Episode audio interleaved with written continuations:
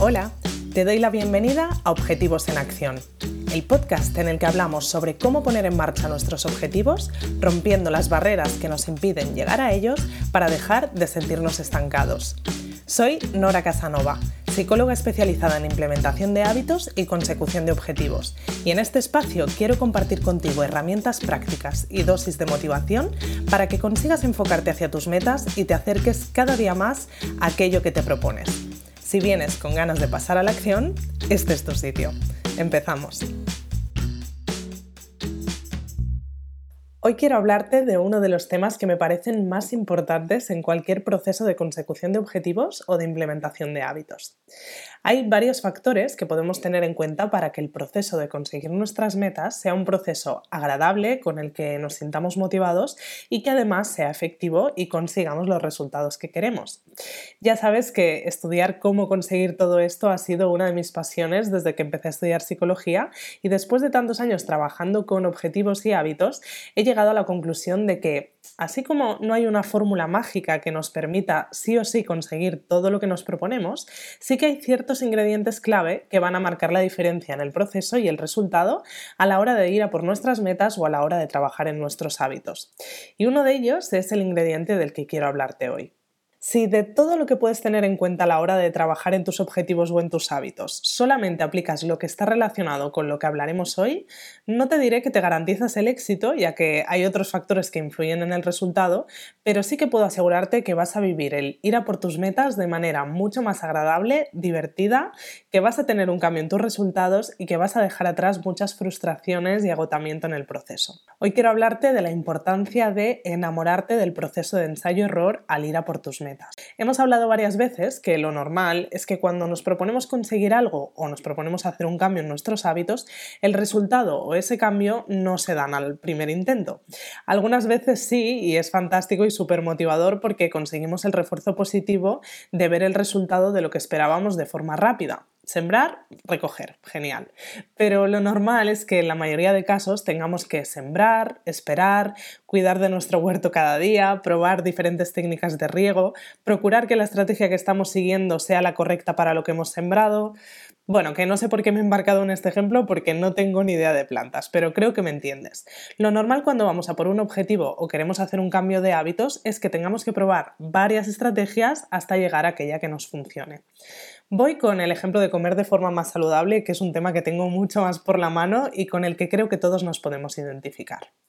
Cuando te propones trabajar en un hábito grande como es la alimentación, lo normal es que 1. Te lleve bastante tiempo llegar a conseguir el resultado final que esperas. 2. Tengas que probar diferentes maneras de trabajar este hábito para que se adapte a tu vida.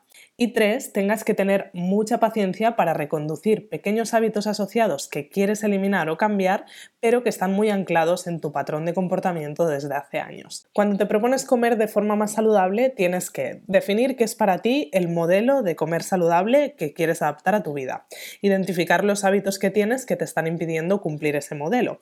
Identificar los hábitos que quieres mantener que sí que se ajustan con este modelo. Identificar los hábitos que quieres incorporar nuevos para ajustarte este modelo y, lo más importante, encontrar la manera de implementar todos esos cambios en tu vida teniendo en cuenta tus circunstancias actuales, que por cierto van cambiando constantemente, y adaptándote a imprevistos y aspectos fluctuantes de tu vida como son tus emociones, el tiempo que tienes cada día, los planes sociales que interfieren en tu rutina, etc. Más allá de querer desanimarte con esto, lo que quiero es recordarte que en la consecución de casi cualquier meta que te propongas o de cualquier hábito que quieras implementar o eliminar, tienes un proceso por delante con muchos factores a tener en cuenta y eso hace que sea casi siempre un proceso en el que vas a pasar por muchas pruebas de ensayo-error. Para conseguir comer más fruta, vas a pasar por un proceso de ensayo-error de descubrir cómo incluir más fruta y verdura en tu día a día, de ver qué opciones eh, te encajan más, de acordarte de añadirla cuando estabas acostumbrado a no hacerlo, de incluir una nueva rutina de pasar por la frutería más a menudo, etc. Para sacarte un examen, vas a pasar por un proceso de ensayo-error, de encontrar los horarios en los que puedes dedicarte a estudiar, de encontrar el método que te permita asimilar los conceptos que necesitas, de gestionar los nervios cuando vayas a presentarte, de mantener motivado para poder ser constante y no dejarlo para el último momento. Para dejar de quejarte, vas a pasar por un proceso de ensayo-error de identificar en qué momentos sueles quejarte más, buscar una herramienta que te permita sustituir esas quejas, ver que esa herramienta te funciona en algunos casos y otros no, y encontrar otra y reforzar el hábito para ir poco a poco quitando fuerza a ese patrón que tenías tan anclado. Seguramente no vas a plantearte dejar de quejarte tanto y te encontrarás haciéndolo sin esfuerzo al día siguiente. En el camino tendrás que probar diferentes cosas, trabajar activamente en ello y ver día a día cómo algunas de las cosas que pruebas no te funcionan o hay días que no estás motivado para hacer lo que te habías propuesto o hay días en los que directamente se te olvida y serás consciente de todos estos pequeños baches que probablemente en este momento valores como fracasos. Por eso llamo a este proceso proceso de ensayo-error, porque de alguna forma identificamos cada no éxito como un error o un fracaso por pequeño que sea. Y eso desmoraliza, porque no estamos acostumbrados a tener paciencia en nuestros procesos de consecución de objetivos, porque no hemos conseguido todavía ver este proceso como algo positivo y de lo que nos podemos enamorar. O bueno, si esta palabra te parece muy grande, con lo que nos podemos entusiasmar. Mi objetivo principal con este episodio es intentar contagiarte el entusiasmo que siento yo por el proceso de ensayo-error.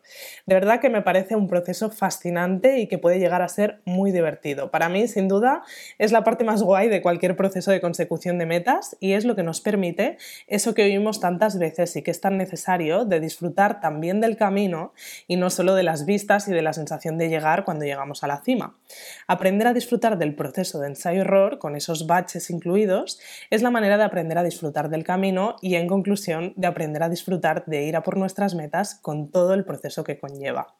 Para eso, lo más importante es que trabajes en un cambio de enfoque a partir de ahora de lo que son esos baches para ti.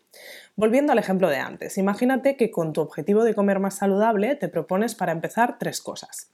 Eliminar el consumo de comidas estrella que haces en una semana. Me oirás hablar mucho de este concepto de comidas estrella, que es el nombre que utilizo para definir todas aquellas comidas que consideramos un extra, los caprichos de toda la vida, los cheat meal o como quieras llamarlos. Bueno, pues imagina que uno de tus mini objetivos para llegar a comer más saludable es reducir las comidas estrella que comes en una semana. Otro es comer más fruta y verdura y otro beber más agua típicos, ¿verdad? Bueno, pues imagina que en este primer mes con tu objetivo tu experiencia con cada cosa es la siguiente. Con las comidas estrella consigues no comprar y no tener en casa esos extras para no tener la sensación de comerlos. Bien, pero te das cuenta de que el fin de semana, cuando quedas con tus amigos y decidís cenar juntos, una comida estrella cae seguro. Además, a media semana, varios días te entra el capricho de comprarte algo rico en la panadería y acabas comprándolo. Y te das cuenta de que muchos días, al no tener nada para saciar tu capricho en casa, acabas con tal ansiedad que la mañana siguiente te compras algo en el primer supermercado que te cruzas. Vaya, mini fracaso, mini fracaso y mini fracaso. Error, error, error. Con comer más fruta y verdura decides pasarte por la frutería de tu barrio que más te llama la atención y comprar una cantidad de fruta que te daría para alimentar a una familia de 8. Los primeros días te motivas y consigues comer fruta en tus momentos de snack de media mañana o de media tarde, pero las verduras se van quedando ahí en la nevera porque no sabes muy bien de qué forma añadirlas a tus platos. A las semanas te das cuenta de que la mitad de cosas que habías comprado se te han echado a perder y que has seguido comiendo muy poca verdura.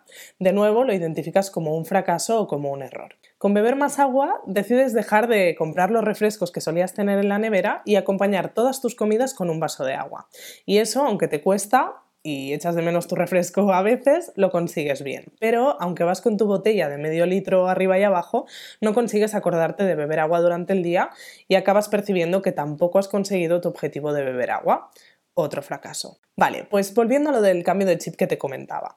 Quiero que sepas que nada de esto que has considerado un fracaso es en realidad un fracaso. Todo esto que has experimentado son intentos diferentes dentro de tu proceso de ensayo-error y son los intentos que te van a permitir saber por dónde tienes que tirar con este objetivo el mes que viene para seguir avanzando. Además, no es por nada, pero dentro de este cúmulo de errores que has identificado y que solo ves como una nube negra, hay pequeños logros que no deberías pasarte por alto, como haberte ahorrado algunas comidas estrella innecesarias, entre comillas, ¿no? Es decir, que tampoco te apetecían demasiado, de las que hubieras tenido en casa, comer, aunque sea algo más de fruta, al añadir algún snack que antes no hacías, o ser capaz de sustituir tu refresco por agua y, aunque no hayas llegado a la cantidad deseada, acabar bebiendo más agua en consecuencia. En definitiva, en estos intentos que has hecho has podido ver cosas que sí que te funcionan y cosas que no. Lo mismo pasaría con el hábito de hacer ejercicios si te apuntas al gimnasio y te das cuenta de que no vas ni la mitad de días de los que te habías propuesto. Seguramente te servirá para descartar algo, o el tipo de ejercicio que te habías planteado hacer, o el tipo de clase, o el horario, o lo que sea. Cualquier intento que hagas de algo te da información muy valiosa para seguir avanzando. Y ahí está la clave para pasar de ver tu proceso de ensayo-error como una acumulación de fracasos a verlo como una acumulación de pistas que son oro para ayudarte a avanzar. Ahora que puede que ya haya conseguido que le cojas algo más de cariño a tu proceso de ensayo-error, quiero contarte algo más al respecto, que es lo que a mí me hace vivir este tema con tanta pasión. Para mí, el proceso de ensayo-error es lo que nos permite encontrar y acabar diseñando nuestro propio método para conseguir lo que sea. Ya sabes que siempre digo y defiendo que la mayoría de personas tenemos objetivos en común, de ahí a que creara la plataforma Objetivos Comunes para ayudarte a ponerte en acción con tus objetivos junto con otras personas que posiblemente comparten muchos objetivos contigo. Pero aún con eso, para mí, la magia y lo apasionante de cualquier proceso de consecución de objetivos está en que para que una persona consiga llegar de A a B, sí o sí va a necesitar una manera de hacerlo que se adapte a sus necesidades, circunstancias y barreras personales. Aunque esa A y esa B sean las mismas para 10 personas, su situación será diferente y por tanto el método para conseguirlo también. Y eso es precisamente lo que nos permite conseguir el proceso de ensayo-error. Diseñar nuestro método para llegar de A a B. Ese método que se adaptará a nosotros y que nos permitirá mantener cualquier hábito que nos propongamos porque las estrategias que estaremos utilizando estarán pensadas para nosotros. Y solo podremos ir definiendo esta estrategia si somos nosotros mismos los que pasamos por todos esos ensayos y errores que nos permiten quedarnos con lo que sí y descartar lo que no. Para que este camino sea un camino agradable, apasionante y efectivo, solo tienes que pillarle el gusto al proceso de ensayo-error y disfrutar del proceso. Y para ayudarte con el primer paso, te lanzo la propuesta del ejercicio de la semana. Te animo a que cojas uno de esos objetivos que tengas estancados, de esos que llevas acumulando desde hace tiempo y con los que has tenido varios intentos. Estés trabajando en ellos actualmente o no. El ejercicio consiste en que, una vez identificado ese objetivo, analices los diferentes intentos de ensayo-error que has tenido y saques una información relevante de ellos. Coge todas estas frustraciones que acumulas como tal y piensa de qué manera puedes dejar de verlas como una frustración para verlas como una pista que te da una información de oro sobre lo que sí podrías hacer la siguiente vez que lo intentes y sobre lo que no es buena idea repetir porque no te funciona. Si no te ves capaz de hacer esto solo, ya sabes que en Objetivos Comunes trabajamos trabajamos en esto y mucho más. Allí tienes todo lo que necesitas para ir a por tus metas con constancia, motivación y una estrategia que irás definiendo con este proceso de ensayo-error, pero acompañado para poder dar con más facilidad con las teclas correctas y para ayudarte a mantener esa motivación a lo largo del proceso junto con el resto de suscriptores y junto conmigo también. Nada más por hoy, te dejo con este ejercicio y nos vemos en el próximo episodio. Gracias por escuchar este episodio de Objetivos en Acción. Si quieres seguir trabajando en tus objetivos y sobre todo ponerte en marcha con ellos, te espero en noracasanova.com donde podrás suscribirte a Objetivos Comunes, la comunidad en la que trabajar en tus metas como nunca lo has hecho antes. Nos vemos en el próximo episodio.